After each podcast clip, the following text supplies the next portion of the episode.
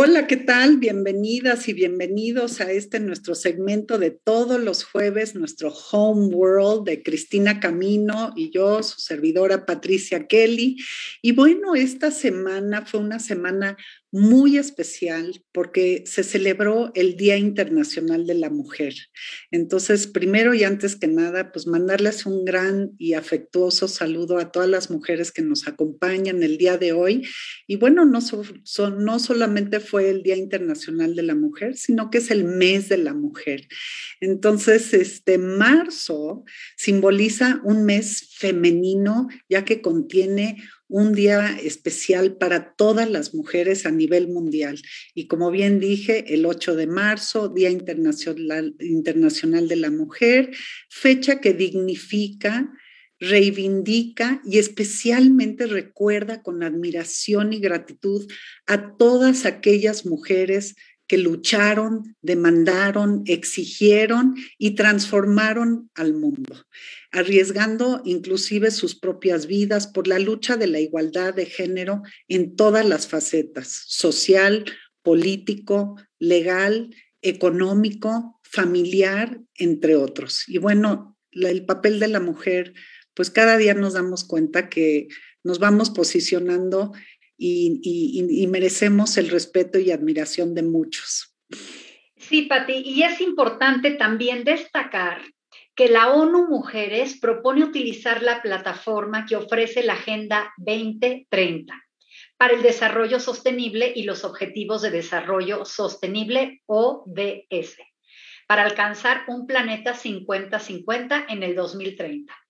Este planeta 50-50 que creo que todas las mujeres eh, aspiramos a que se logre, consiste en un mundo con plena igualdad entre mujeres y hombres y el pleno ejercicio de los derechos humanos en todos los sectores y los ámbitos de la vida de las personas. El empoderamiento económico de las mujeres es una pieza angular y un vehículo transformador para que esto pase con mayor celeridad y hoy está cobrando más importancia que nunca para que en América Latina y el Caribe las economías sean más prósperas, resilientes y con mayor igualdad de género. Y bueno, eh, en esta ocasión les hemos preparado un lindo video realizado por una mujer, por una mujer inquieta, por una mujer eh, comprometida con el mundo y comprometida con las mujeres. Cristel Rascón. Sí la quiero mencionar porque de pronto a veces mucho de lo que hacen las mujeres se queda como invisible y sí queremos visibilizar a las, a las mujeres el día de hoy y especialmente, ¿verdad? En este, en este momento a Cristel, que fue la que realizó este video. Entonces, eh, veamos el video.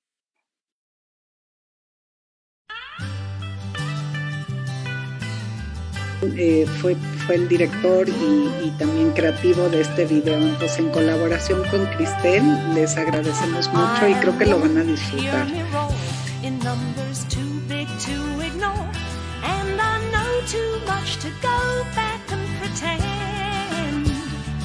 cause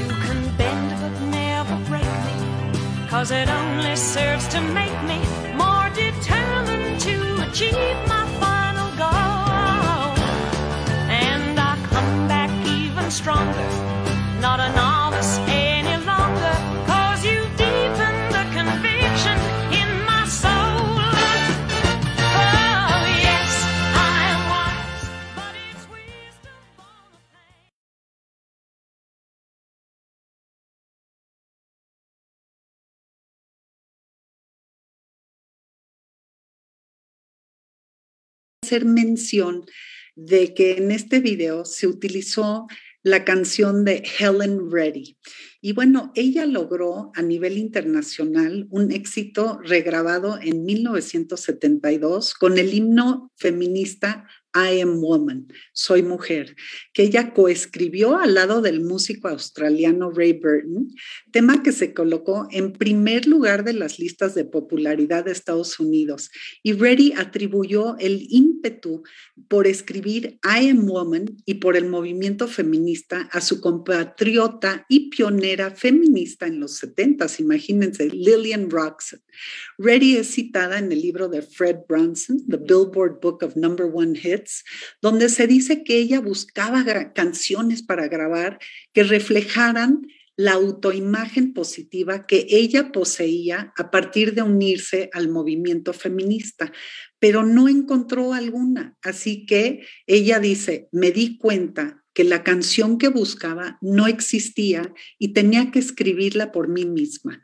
Y el sencillo que apareció en las listas a su lanzamiento en el verano de 1972 eh, fue adoptado como himno feminista, por lo que fue solicitado por los escuchas de manera insistente, lo que, lo que propició que volviese a aparecer en listas y, se convirtiera en un gran éxito de I Am Woman. Y ganó el premio Grammy por mejor interpretación vocal femenina. Y en la ceremonia de entrega, fíjense, este es un dato bien curioso, en la ceremonia de entrega de los premios, ella concluyó su famoso discurso de aceptación dando gracias a Dios y dijo, porque ella hace todo posible. Entonces, con esto, pues creo que, le da una razón muy linda por el por qué se escogió esta canción y este, bueno, muchas gracias a, los chicos que nos realizaron este video, a Cristel y a Emilio. Y bueno, pues el día de hoy, como les dijimos, nos acompaña una persona que de veras estamos muy contentas, Cristina y yo. Es una mujer joven, muy capaz, es terapeuta individual y de pareja. Su trabajo es acompañar a las personas en un camino de sanación, reconocimiento y autocuidado. Y bueno, ella estudió su licenciatura en psicología clínica de la Universidad de Anáhuac, realizó su tesis de licenciatura en las conductas altruistas en los jóvenes mexicanos durante el terremoto de 2017. Estudió su maestría clínica y psicoterapia en la Universidad de Anáhuac del Sur y realizó su tesis de maestría en sadismo en México y ha realizado investigación sobre la violencia hacia las mujeres en México los últimos dos años. Eh, este trabajo en los reclusorios del Estado, ella trabajó en los reclusorios del Estado de México evaluando asesinos seriales y otros sujetos criminales.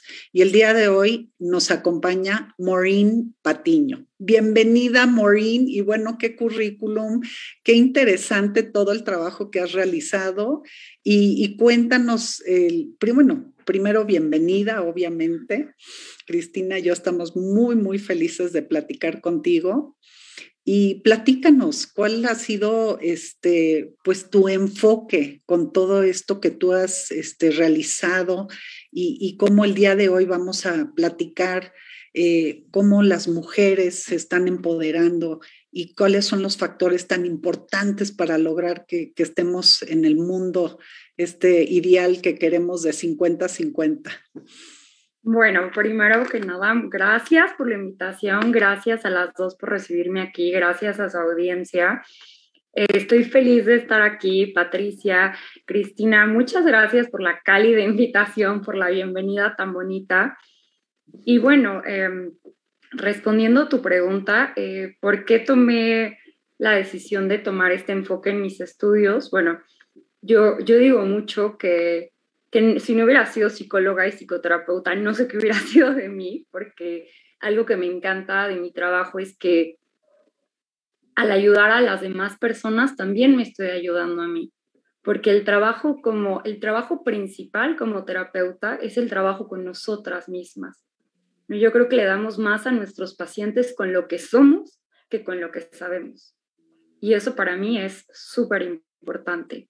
Y, bueno, parte de, de este crecimiento que he tenido no solo en, en mi persona, sino en mi profesión, ha sido con respecto no solo a la violencia de género, porque yo atiendo víctimas activas y sobrevivientes de violencia, sino también con el género femenino, ¿no? Y esta parte que dices del empoderamiento femenino, yo estoy segura que la palabra mujer es sinónimo de fortaleza, ¿no? Es sinónimo intrínseco de fortaleza.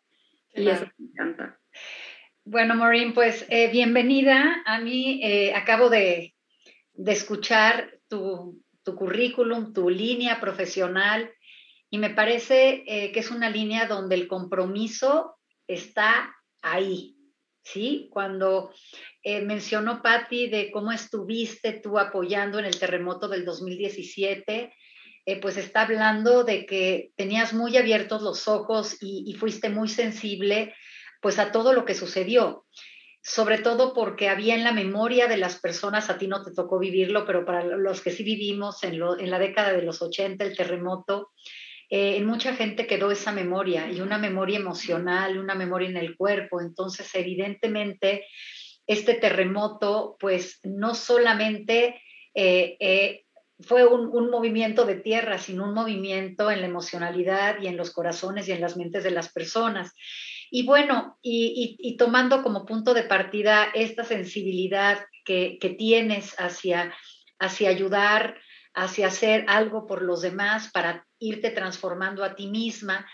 ¿Qué fue lo que te motivó a trabajar en cuestiones de violencia? Porque estamos hablando de, una tarea sumamente difícil, muy compleja, eh, sobre todo en el contexto que vivimos de México y en el mundo, y cómo de pronto tú te atreves a entrar en esa línea eh, de apoyo que no es nada sencilla. Entonces me gustaría que nos platicaras de, dónde surge tu inquietud.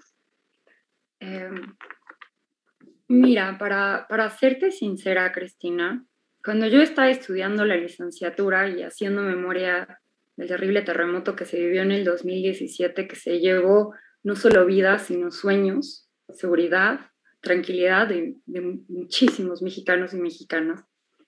Y para mí el tema de violencia no era opcional, era una obligación porque lo veo, lo veo todos los días, lamentablemente, lo veo en mis pacientes, lo veo en mis personas cercanas.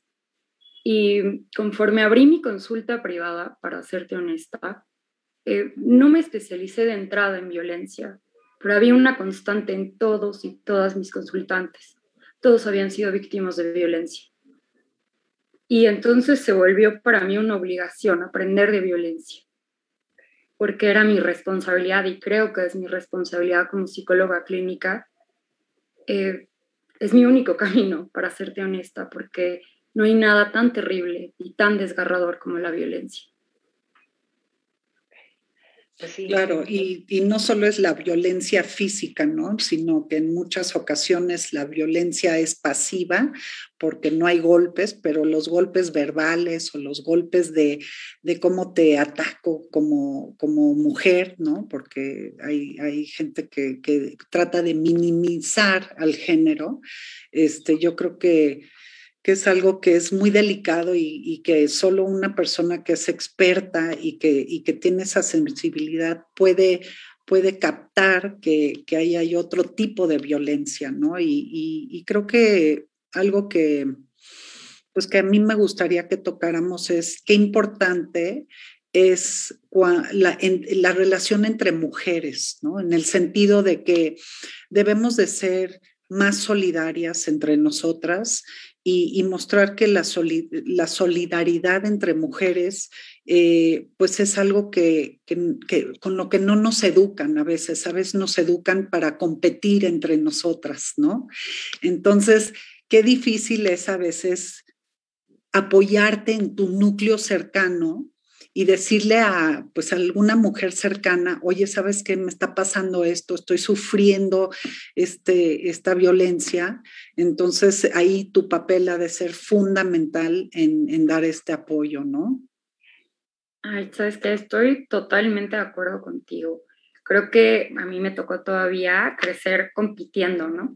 ¿No? Desde cómo nos, cómo nos educa, ¿no? Es el primer lugar y nos separa, ¿no? Por género. Y entonces, ¿quién va a ser el primer lugar de las mujeres en la competencia de baile? Y entonces no nos detenemos a echarle porras al otro equipo, a la otra bailarina. No queremos ser las número uno y vivimos eh, en este constante ser la número uno, en lugar de colaborar y compartir. Y yo creo que esto es súper importante, ¿no? Eh, hay un muy mal dicho que, que, dice que la peor enemiga de una mujer es otra mujer. Y no debe ser así, ¿no? Creo que celebrar las cualidades, ¿no? A mí me encanta hacer este ejercicio de dime tres cualidades de la persona con la que trabajas, de tu mamá, de tu hermana, de tu amiga, de tu mejor amiga hasta de tu enemiga. Ay, si no. claro. Sí, pero fíjate, fíjate qué importante es lo que estás mencionando y, y, quiero como recapitular un poco primero lo que dijo Patti, eh, de que la violencia pues no siempre se manifiesta como la conocemos, ¿no? De una manera física, sino también existe una violencia sutil una violencia que hemos normalizado y que a veces no le llamamos violencia. ¿no? Le llamamos bromas, le llamamos eh, críticas, eh, sí, o sea, pero nunca realmente le damos ese nivel de violencia. Y retomando lo que tú decías, pues muchas veces entre mujeres hay esa violencia sutil que empieza con la descalificación, con la crítica, con a veces esas miradas, ¿no? Que, que, que, no celebran y no reconocen, sino que a veces desprecia. Entonces, eh, a veces, pues es importante que, identifiquemos, y ahí está tu papel, justamente tienes un, gran papel en que la persona lo reconozca, porque me imagino que muchas veces eh, tú se lo mencionas y las personas dicen, ay, no, pero no pasa nada, no es nada, ¿no? Y como eso lo hemos escuchado muchísimas veces. Y bueno, a ver, Maureen, platícanos, ¿cómo es eh, ¿Cuál es el, camino, cuáles son las herramientas que tú utilizas para mostrar a las personas que, o a estas mujeres que están siendo víctimas de violencia o que están dentro de un sistema violento o que ellas están generando y propiciando esa violencia? qué, pregunta tan importante y, y la violencia va desde lo micro hasta lo macro. Eh, se tenía la creencia de que había violencia física y psicológica. Y la violencia se puede tipificar en más de 400 conductas, cubiertas, encubiertas. Y, y eso va de todos los aspectos. Como dices tú, desde la mirada, el silencio puede ser violento, puede ser una manera de violentar el silencio. Las miradas. Y desde lo micro hasta lo macro, el espectro de la violencia es enorme. Y lo que yo trabajo, no solo en mi consulta, sino en mi vida y en mi historia con referencia a la violencia, es que yo creo, y esto me lo dijo una profesora a la que le agradezco enormemente, que es la doctora Francesca Caregnato, que la violencia prospera en silencio. Y el primer paso para romper la violencia es hablar de la violencia.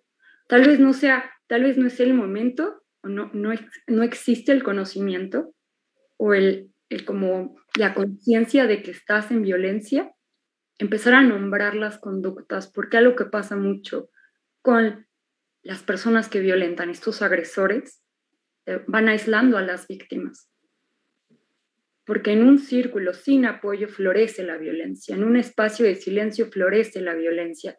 Y entonces no va a haber una llamada de apoyo porque la víctima está silenciada, aprendió a ser silenciada vive en un círculo de silencio. Entonces, cuando llegan a mi consulta las personas, mi primer trabajo es preguntar. Tengo un cuestionario y he trabajado con un cuestionario y lo trabajé en mi tesis sobre la violencia.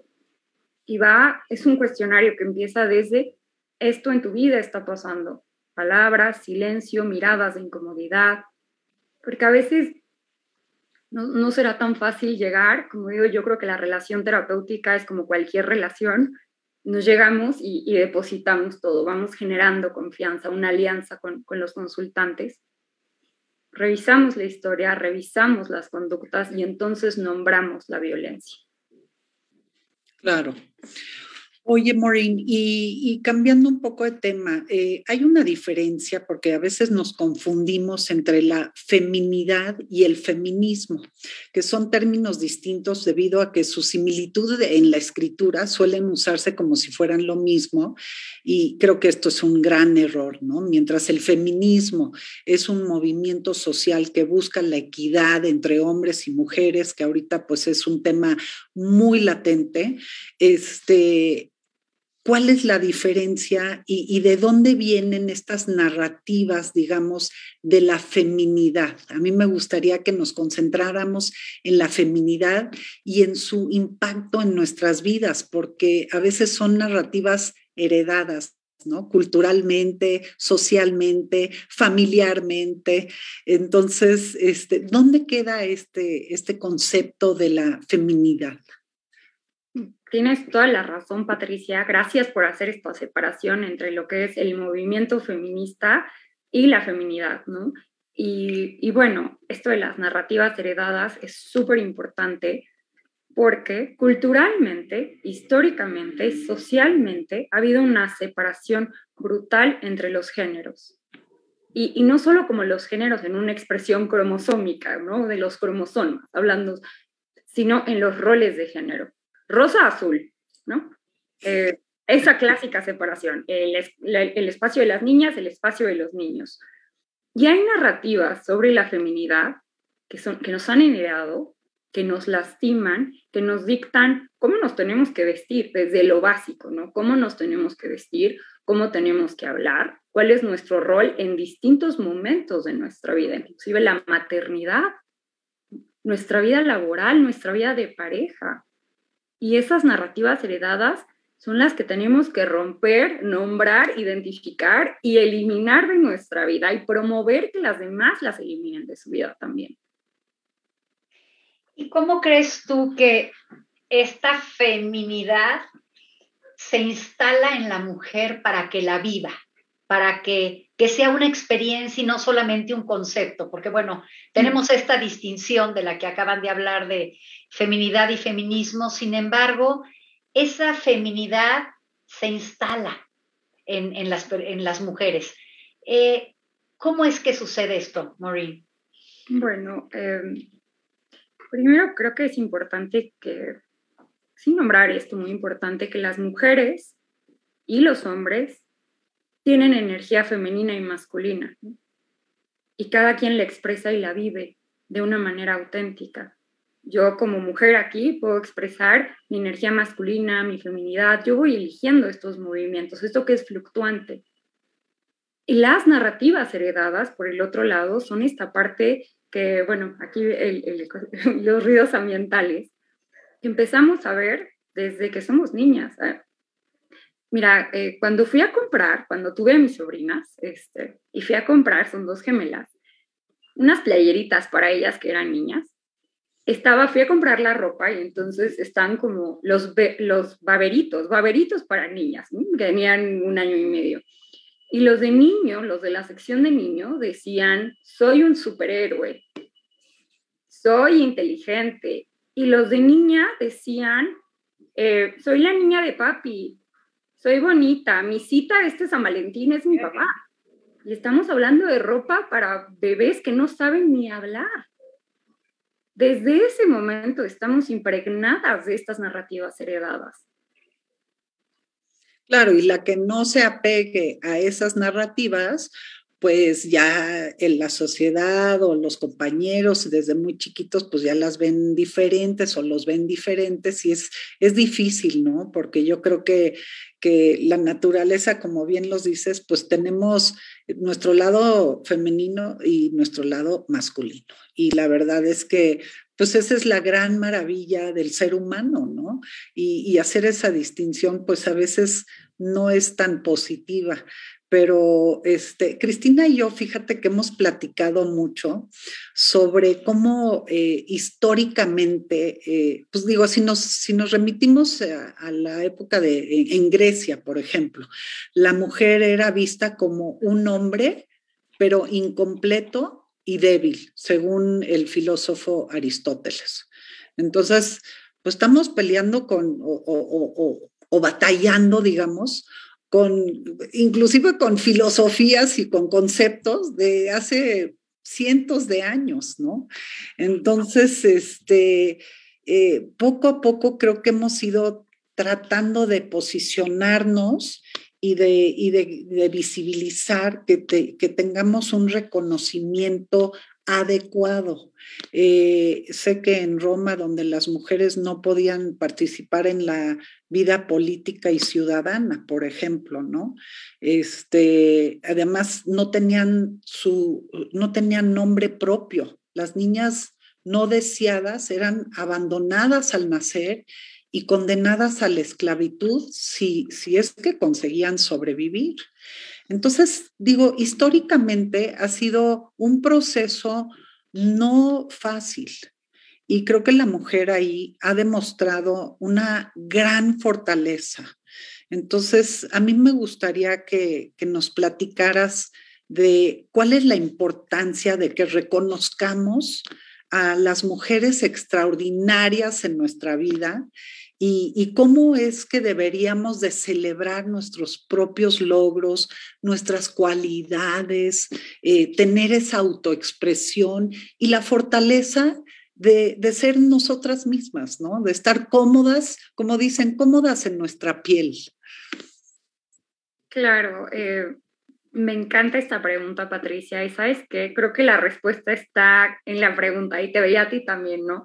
Cómo celebrar nuestras fortalezas celebrándolas.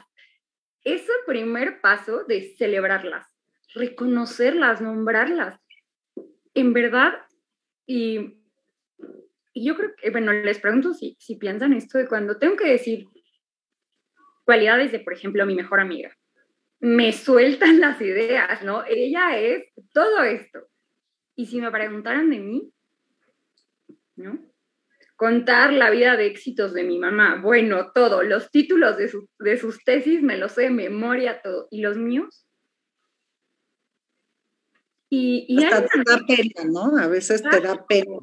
Y hay como una narrativa que hablar de nuestras cualidades, ¿no? Oye, yo he hecho esto y esto y estoy contenta. Hice esto y yo soy esto.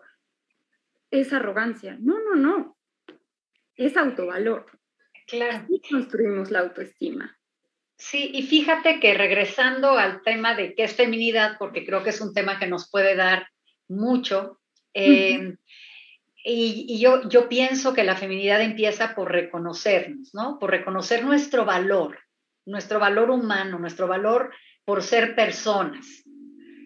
Ya adicionalmente, pues como mujeres, bueno, pues tenemos una serie de atributos, muchos son inherentes a nuestra biología, ¿sí? Y por lo tanto, si nosotros no nos reconocemos ese valor, va a ser muy, muy difícil que reconozcamos el valor en otras mujeres. Entonces, yo creo que tenemos que comenzar por eso y pienso que es una manera en la que la feminidad se puede instalar, ¿sí? Reconocer ese valor, eh, eh, celebrarme, aplaudirme, Sí, porque muchas veces esperamos las mujeres el reconocimiento de afuera por los mismos roles y estereotipos. Pensamos que la feminidad debe estar dada por el reconocimiento externo, porque le vas a gustar a una persona, le vas a agradar, te va a buscar, y no es así. Entonces, fíjate, eh, para mí es fundamental eh, ese autorreconocimiento, autovaloración, eh, autoconfianza, pues todos esos autos que nos van a llevar a fortalecernos como mujeres y de ahí proyectarnos hacia afuera. ¿Sí? Hace rato tú decías, yo estudié psicología porque no solamente era ayudar a otras, sino ayudarme a mí a través de ayudar a otras, ¿no? Entonces, justamente yo creo que de eso se trata la feminidad, es ser mujer y a partir de ser mujer descubrir esa feminidad en otras, reconocerla y de ahí pues generar esa colaboración, esa aceptación y también pues ser eh, ese empuje hacia otras mujeres. Y bueno, eh, Maureen, pues eh, creo que, tú has llevado a cabo muchísimo trabajo, muchísimo trabajo en, tus espacios terapéuticos con, las personas. Entonces, bueno, eh, ¿cómo ¿cómo has podido de alguna manera manejar cuando te han, te han planteado que, que, viven situaciones donde no sienten que, te, que, que, reciben un trato igualitario, equitativo, que no son incluidas, ¿sí? Porque bueno, creo que este tema sí lo podemos, lo podemos llevar hacia lo que es la inclusión, hacia lo que es la equidad, eh, la igualdad. ¿Qué es lo que tú haces frente a estas situaciones que, que yo creo que se presentan constantemente? Sí, eh, totalmente. Y lo primero que hago es nombrar las violencias porque si no lo normalizo. Okay. Si a una persona no le están dando un lugar de persona con todo lo que significa ser persona, hay una agresión, cubierta o encubierta, hay una agresión. Si alguien espera que por tu género tengas un rol específico, que tal vez no quieres cumplir, no sabes cumplir, no necesitas cumplir, estás viviendo una agresión. Y creo que eso es algo muy importante y parte de de reconocer y nombrar la agresión es también aprender y vivir sanando. Y yo algo que hablo mucho sobre el camino de la sanación es reconocer los momentos en que como mujeres, que pasa mucho, pedimos perdón por cosas que no teníamos que pedir perdón, porque culturalmente nos enseñan a pedir perdón. Sí. Oye, eh, está fuerte lo que estás diciendo, está muy fuerte porque, eh, bueno, lo nombras y de pronto pues resuena, ¿no? En nosotros en algún momento, ¿no? Tienes que pedir perdón, fue tu error. Y de ahí surgen otra serie de narrativas hasta tienes que aguantar.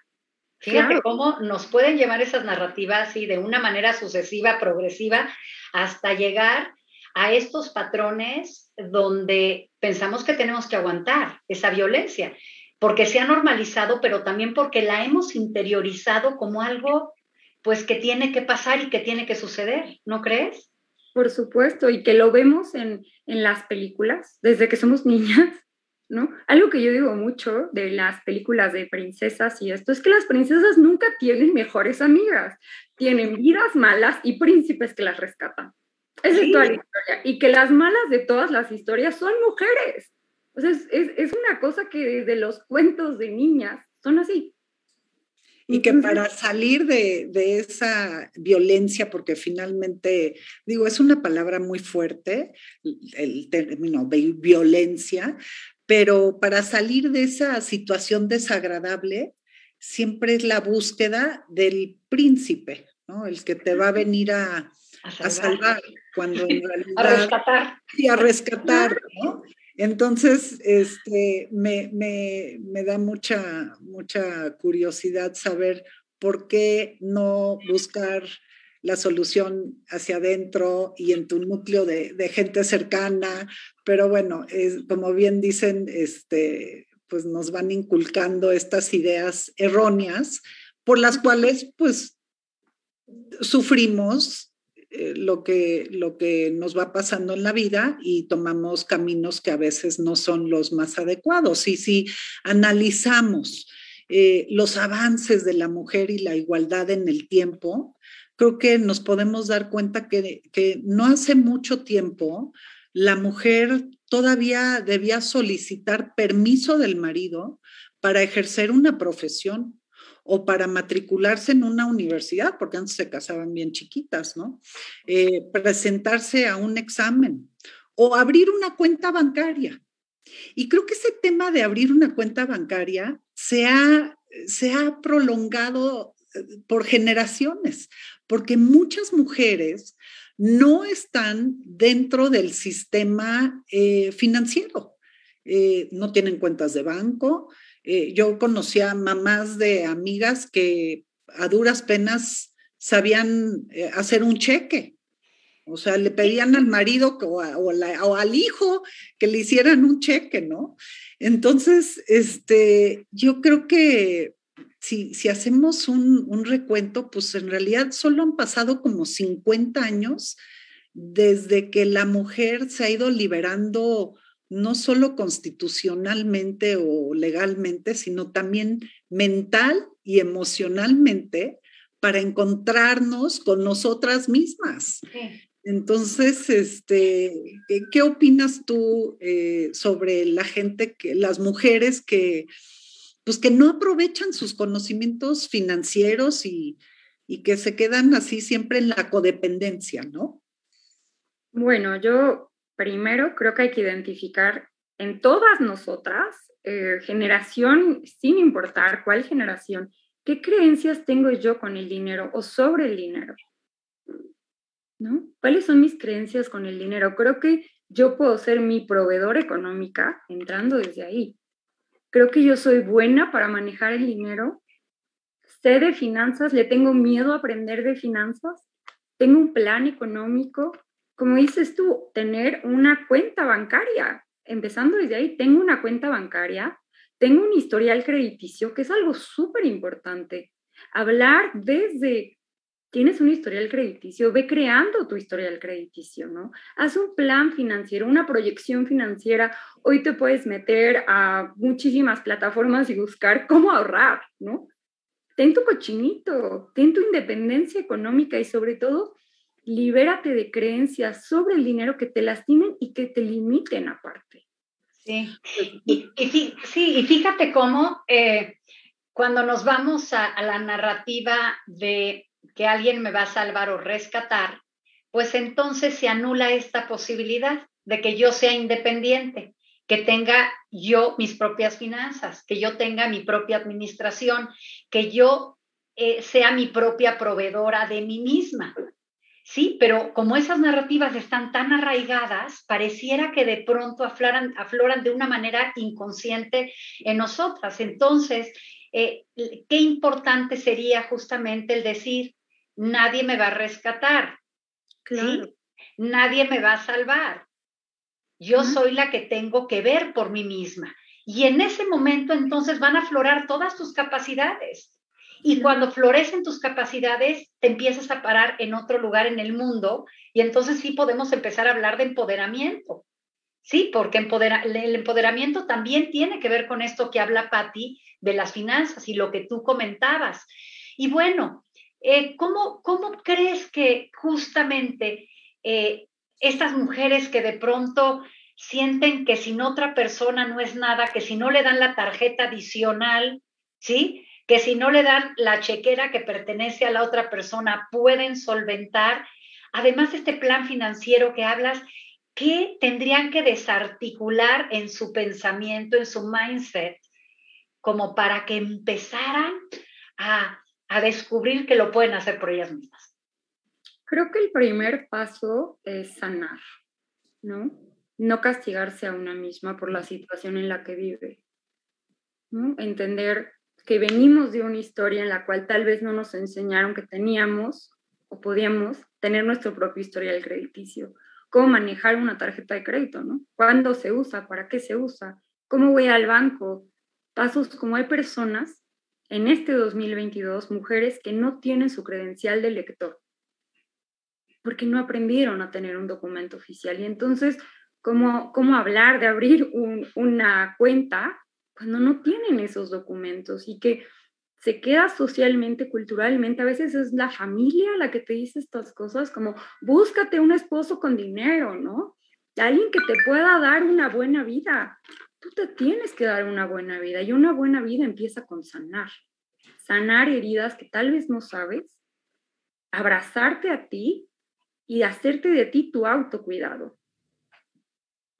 Oye, Maureen, y también existen mujeres, y muchas, que no tienen un trabajo formal, pero que tienen un trabajo en casa que requiere también de mucho tiempo y de mucha dedicación y, debería de ser reconocido. Entonces, yo he tenido amistades o eso que dicen, híjole, es que pues a lo mejor no la estoy pasando bien, pero no me puedo ir porque no tengo ni un centavo, ¿no? Yo todo lo, pues, todo lo que, el dinero que, que se administra en casa, pues yo no, no tengo ningún beneficio, digamos.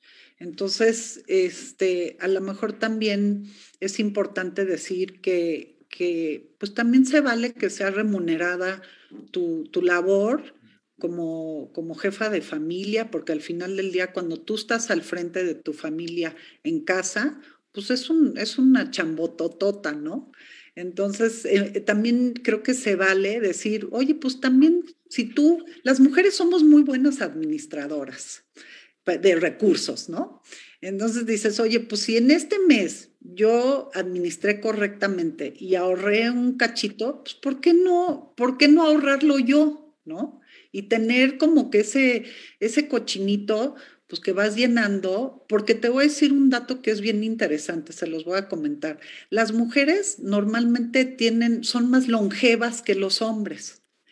Entonces, eh, ¿qué pasa, no? Cuando a lo mejor, pues a lo mejor estuviste casada durante 60 años, 50 años, y el marido pues fallece o lo que fuera, este, y tú no sabes nada de, de cómo manejarte financieramente y no tienes un cochinito y si el señor pues tampoco este, fue de los que hizo ahorros y te los dejó, pues ¿qué va a pasar contigo, no? En tu edad eh, pues ya mayor. Pero también eh, hay mucho abandono de, de, mujeres, hay muchas madres solteras. Entonces, este, pues yo creo que la mujer sí tiene que también hacer conciencia de que, de que tienes que, que aplicar conocimientos financieros y cuidarte en ese sentido. Pero, este, ¿qué, qué opinas tú, Maureen, sobre las mujeres que, que no celebramos, por ejemplo, nuestros logros o nuestras cualidades, o que no tenemos esa, esa facilidad de expresar eh, estas, estas, estas bondades que nos ha dado la vida y que también nosotras hemos luchado. Entonces, eh, ¿cómo, ¿cómo dejar que fluyan y hacerte este autorreconocimiento? Claro, eh, bueno, eh, antes como haciendo un, pequeño, ahorita esto que decías, ¿no? Las mujeres que, que, que son, están trabajando en el hogar y si una mujer está en una situación de violencia y no tiene un ingreso, que se acerque a un proveedor de salud mental, que se acerque a sus familiares, que se acerque a sus amistades, que rompe el silencio y que pida ayuda. Eso me parece súper importante. Y sobre eh, las cuestiones de dinero, creo que en cualquier relación, eh, si existe un matrimonio, si existe una relación de pareja y eh, el dinero es un tema que se tiene que hablar en las relaciones, en las relaciones de pareja, que se tenemos que hablar con naturalidad, sin vergüenza, y que no debe haber una cuestión de control, porque el dinero también controla. Y creo que eso es algo que se tiene que hablar, ¿no? No, no esconder esta parte de la pareja, no controlar a la pareja a través del dinero. Y, yo invito a todas las mujeres, a todas, los, a todas las mujeres en específico, a que se metan, a que investiguen sobre las finanzas, cómo ganar dinero, eh, cómo aprender del dinero, cómo hacer un plan económico y, hacer una red de apoyo, como dices tú, de mujeres donde nos celebremos entre todas, ¿no? Donde nos apoyemos, Y nos apoyemos y tengamos una red de apoyo y que nos demos este espacio de que aquí en este momento, ¿cuáles son tres cualidades que yo tengo? ¿Qué cosas me gustan de mí? Qué cosas celebro de mí, qué logros he tenido, no solo en mi vida, hoy qué logros he tenido, qué logros he hecho hoy, qué me voy a reconocer hoy. claro. Fíjate, que, que, ahorita que, que decías, ¿qué me voy a reconocer hoy? Yo creo que tendríamos que empezar eh, dándonos cuenta de lo que soy capaz, ¿no? Porque los logros son el resultado de, de lo que hiciste, de lo que puedes hacer. Entonces, el asumirnos que somos capaces. Somos capaces en las finanzas, somos capaces de tener, de llevar a cabo diversas actividades, no únicamente en casa, no únicamente como madres de familia, sino también a, nivel profesional en distintas disciplinas, ¿sí? Pero el darnos cuenta que podemos, ¿no? Y poderlo declarar, sí puedo, yo creo que es el principio de todo. No sé cómo lo ves. Y por supuesto que luego el reconocimiento de mis logros también es fundamental, porque también existe aquellas mujeres que de pronto yo veo que son súper capaces, súper preparadas y que a la hora del reconocimiento como que se encogen, como que no son capaces de decirlo, oye, esto hice, esto logré, yo me reconozco, me aplaudo. ¿Qué es lo que sucede con esas mujeres que a pesar de que tienen muchísima capacidad y que están ahí los logros tangibles, no lo reconocen, no se lo reconocen? Yo creo que en esas situaciones, y, lo veo, y, lo he vivido, son mujeres que vienen de un contexto donde no se les reconocía. Que creo que reconocernos es más fácil cuando venimos de un contexto, porque venimos de una historia, de una infancia, de una adolescencia, de una historia de vida. Entonces, si en mi historia de vida no me enseñaron a reconocerme, no me invitaron a reconocerme, o me hacían pequeña cuando me reconocían, ¿no? No seas soberbia, mi vida, no seas soy chiquita, no seas soberbia, no seas presumida, ¿no? Esta palabra. Sí. Entonces, eh, creo que tiene que ver con el contexto de nuestra historia, a veces de nuestra sociedad, hay culturas, ¿no? Crecer en ciudades a veces es diferente, y creo que cuando identifiquemos, ¿no? A lo mejor que una persona que yo quiero no se reconoce, una querida amiga, amiga, reconócete, reconócete, te invito a que te reconozcas, ve cómo estás, bravo, ¿no? Y hacerlo con nosotros también. A veces en público es como la terapia de exposición, como diría yo, ¿no? De terapia de exposición es decirlo en público. Tal vez empezar hoy, en una libretita, antes de dormir, ¿qué me reconozco hoy? ¿Qué me quiero agradecer a mí hoy? ¿Qué quiero sanar hoy, no? ¿Qué quiero contar de mí? Y esos pequeños ejercicios entre nosotras en lo íntimo, mejor con una amiga, ¿no? Una persona de confianza. Y después vamos pasando las etapas, ¿no? Hasta que en público podamos decir en una conversación, ¿sabes qué? Yo soy súper simpática, ¿no?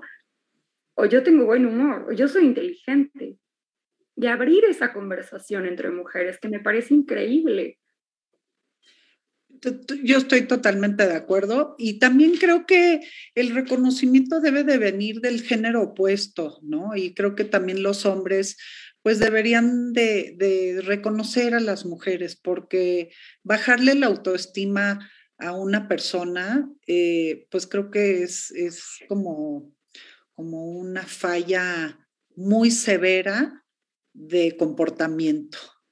Entonces, este, yo creo que no por, no por mantener el control de alguien, de una mujer, se vale que ya sea otra mujer o inclusive eh, un hombre, sea el que sea la relación en tu, en tu vida, eh, puede ser tu hermano, puede ser tu tío, puede ser tu profesor, puede ser tu mentor, puede ser quien sea, pues también que, ayude a, enaltecer y a mantener el autoestima en alto, porque me parece que el que, el que quiere apachurrar el autoestima de, de, otra persona, pues es porque probablemente su propia autoestima no esté en el lugar indicado, ¿no?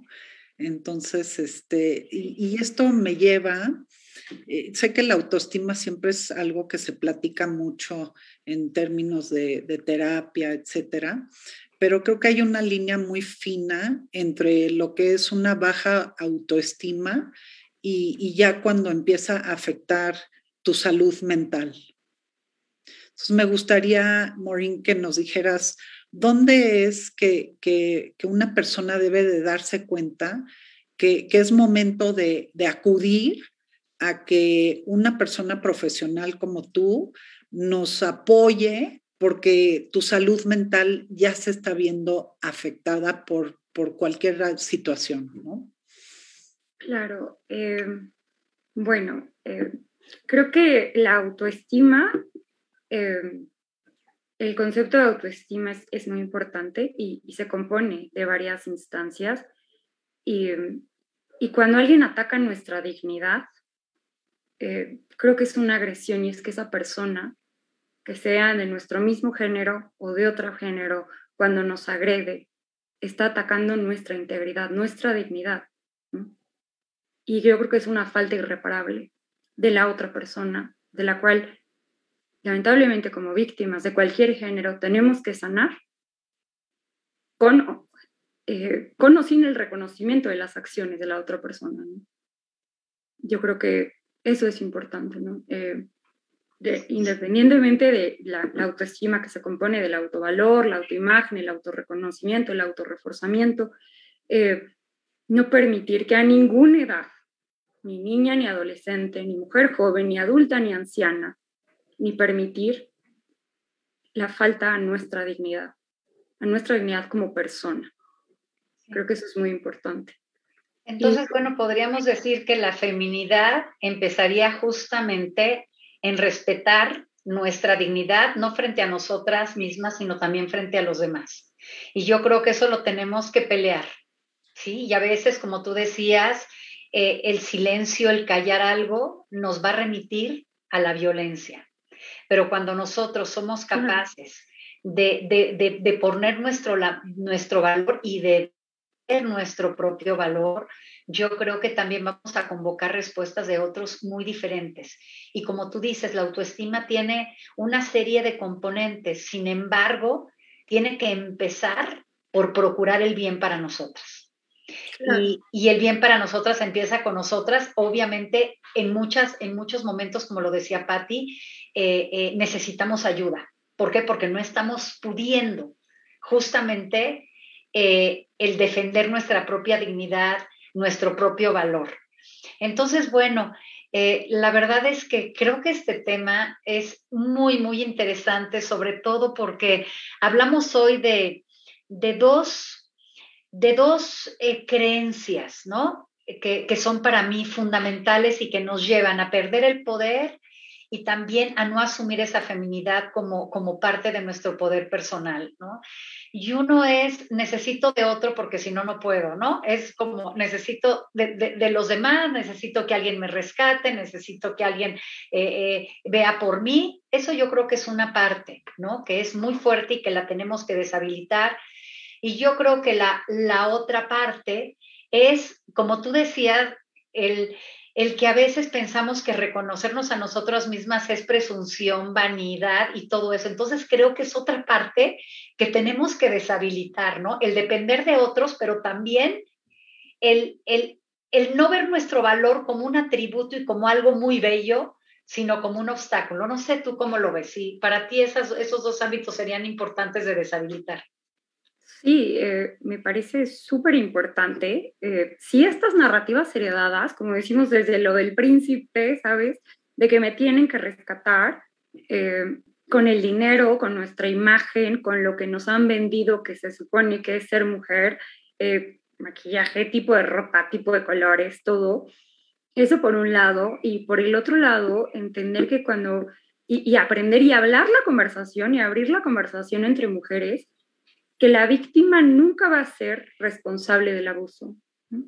Eh, eh, yo creo que es, eh, no sé, como cuando, yo creo que es muy importante y es un tema delicado y que creo que es importante abrirlo. Nadie buscó ser agredido. Una víctima es una víctima. No hay justificaciones para el abuso ni para la violencia en ningún aspecto. Y que, aunque yo no me pueda reconocer a mí mis cualidades, eso no significa que no pueda reconocerla de los demás y que no sea digna de amor y respeto. ¿no? Yo siempre seré digna y todas siempre seremos dignas. Aunque tengamos una autoestima así porque hemos vivido sufrimiento y contextos que nos han enseñado a tener una autoestima así o hemos vivido experiencias dolorosas, aunque estemos en el mayor grado de bienestar en nuestra vida, es responsabilidad de todas y de todos como sociedad respetar la dignidad de los y las demás. Creo que eso es súper importante. Claro. Oye, Maureen, y entonces, eh, para nuestra audiencia, ¿qué sería tu mensaje de, de, decirles cuándo y cómo deben de solicitar apoyo psicológico? Porque creo que es un tema que tiene un gran atraso en, en, en nuestro país e inclusive hasta un, un grado de, de de no encontrar gente que te apoye, ¿no? Entonces, ¿cuándo es que debemos de, bajar esa barrera y ese, ese estigma de decir, oye, caray, pues yo necesito hablar con alguien, necesito que alguien me dé una guía, que me ofrezca ciertas herramientas para, pues para yo salir de, de esta situación psicológica por la que estoy pasando, porque muchas veces son situaciones temporales, ¿no? Eh, no, no, porque vayas a acudir a un psicólogo o un psiquiatra, este, quiere decir que pues que ya, ¿no? Ya estás hundido para el resto de tu vida. Al contrario, ¿no? Exacto. Ay, pues te puedo contar desde mi experiencia que creo que es lo mejor, ¿no? Porque sí soy terapeuta, sí doy terapia y te puedo decir y les puedo decir de verdad aquí en esta confianza entre nosotras tres que la mejor decisión que he tomado en mi vida fue ir a terapia. Fue la mejor decisión. Y tomé la decisión de ir a terapia porque estaba pensando en ir a terapia. Y creo que si estás pensando en ir a terapia, es momento de ir a terapia, ¿no? Y y hoy en día en mi vida, y no estoy solo hablando de mi práctica como profesional, que es solo un área de mi vida, como mujer, como persona, yo pienso en mis sesiones con mi terapeuta me siento como en el spa. ¿no? Me siento, hay sesiones que son lo que me reinicia la semana. Hay sesiones que en serio me recargo de pilas y baterías, trabajo sano y a mí me encanta ir a terapia. Este, no es que vaya a ir a terapia toda la vida, hay momentos, hay etapas, hay procesos más cortos, procesos más largos, pero creo que si aparece en nuestra mente, tengo que ir a terapia o empiezas a, buscar en tu buscador, ¿cómo sé si debo ir a terapia? Ve a terapia. como creo que eso es súper importante. Claro. Y fíjate, sí, y fíjate cómo hemos estado hablando de reconocimiento y de darnos a nosotras mismas, y una terapia es darnos un gran regalo a nosotras mismas, ¿no? Antes se creía que ibas a, a, terapia porque o estabas mal o no podías con tu vida y hasta otros adjetivos que no son nada agradables, ¿no? Sin embargo, debe de ser un autorreconocimiento. Ir a terapia es quiero estar bien, quiero estar donde quiero estar y, quiero pues lograr lo que yo verdaderamente deseo de manera individual y no siempre, ¿verdad?, vinculado a las expectativas de otros. Yo realmente estoy sumamente contenta de haberte tenido aquí porque, bueno, estamos escuchando a una joven, a una joven que ya habla, que ya abre espacios conversacionales muy diferentes. Las terapias han cambiado a través del tiempo y tú lo sabes. Y hoy yo veo que las mujeres jóvenes eh, ya viven ir a terapia de otra manera, lo viven de manera más fluida y, ya no de una manera como más, más preocupante, más temerosa, ¿no? Y eso es lindísimo y creo que tú como una joven terapeuta es lo que transmites. Y, bueno, eh, pues te queda mucho trabajo por delante. Y, y, para nosotros, bueno, abrir este espacio en este mes de la mujer a mujeres, ayudando a mujeres, pues se nos hace maravilloso. Entonces yo en lo personal, pues yo te agradezco muchísimo el que nos hayas compartido tu experiencia, pero lo más importante, Maurín, lo que tú sientes, porque creo que aquí lo que nos has compartido es cómo te sientes tú frente a, a todos estos temas que hemos desarrollado. Así es que pues muchísimas gracias por todo lo que nos has compartido. Muchísimas gracias a las dos y creo que antes de despedirme, quisiera cerrar con esto de agradecerles a ustedes esta conversación, su empatía conmigo, su simpatía conmigo. Eh, las admiro, me encanta lo que comparten, la manera en la que comparten las cosas que han estudiado, el haber preparado esto. Muchísimas gracias, de verdad las admiro y las reconozco muchísimo y me encantó estar aquí con ustedes. No, pues nosotras estamos igual de contentas o más que tú y te deseamos mucho éxito en tu carrera, en, todo lo que estás haciendo. Eh, de veras que, cuando leí tu currículum dije, qué que, padre que, una chica joven se atreva y esté involucrada en todo este tipo de, terapias y a la audiencia les decimos, caray, busquen a personas capacitadas como Maureen, este, por favor acudan cuando, como ella bien dice, eh, necesito hablar con alguien, acudan, no tengan miedo. Eh, ya vieron que, digo, Maureen, eres una persona súper abierta, creo que, que puedes ayudar muchísimo a muchas personas, a parejas que están teniendo, pasando por momentos difíciles, a darle estas herramientas y esta guía y esta, esta, este confort, porque como bien dices, a veces platicar es te libera y liberarte es sanar. Entonces, este, pues muchas gracias, Maureen. De veras que fue un placer que nos acompañaras y esta será la primera de muchas este, pláticas que ojalá podamos tener en un futuro cercano eh, y que nos sigas compartiendo lo que estás haciendo, los proyectos, en cómo ayudarnos. Y, me encanta que, que, que hables tan, tan, tan lindo hacia otras dos mujeres que somos Cristina y yo, y nosotras pues te regresamos con el mismo cariño y apoyo este, esta, esta gran plática y te deseamos lo mejor y mucho éxito. Y a nuestra audiencia, pues me gustaría este, dejarles con, con, algunas reflexiones, este, recordar que el cambio está en uno mismo. Eh, no tiene ningún, ningún defecto ir a, a, acudir a un profesional y pues recordar que yo puedo con todo lo que me proponga, no soy perfecta y no pasa nada y me perdono todos mis defectos porque me quiero por mis virtudes. Mi felicidad realmente solo depende en mí. Entonces, este, y más que nada, pues me respeto y me cuido y confío en mí y me quiero. Y eso es lo que me gustaría que todas nos dijéramos todos los días, cada que pase un pensamiento negativo por nuestras mentes. Y pues con esto cerramos. Muchas gracias, Maureen. Es de veras un placer haberte. Muchas gracias. Gracias a ustedes y, espero verlas muy pronto. Muchas gracias. claro que sí. Si nos permiten, pues vamos a cerrar con el video con el que abrimos, porque ahora después de esta plática, pues ya refuerza todo lo que platicamos y nuevamente gracias a la American Society por darnos este espacio y a los creadores del video, a Cristel Rascón y a Emilio Ancira y, este, y a la audiencia por acompañarnos. Buenas noches.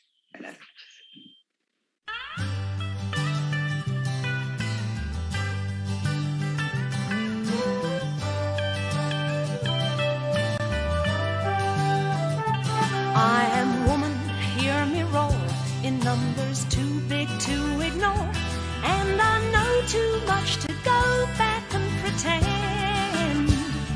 Cause I've heard it all before, and I've been down there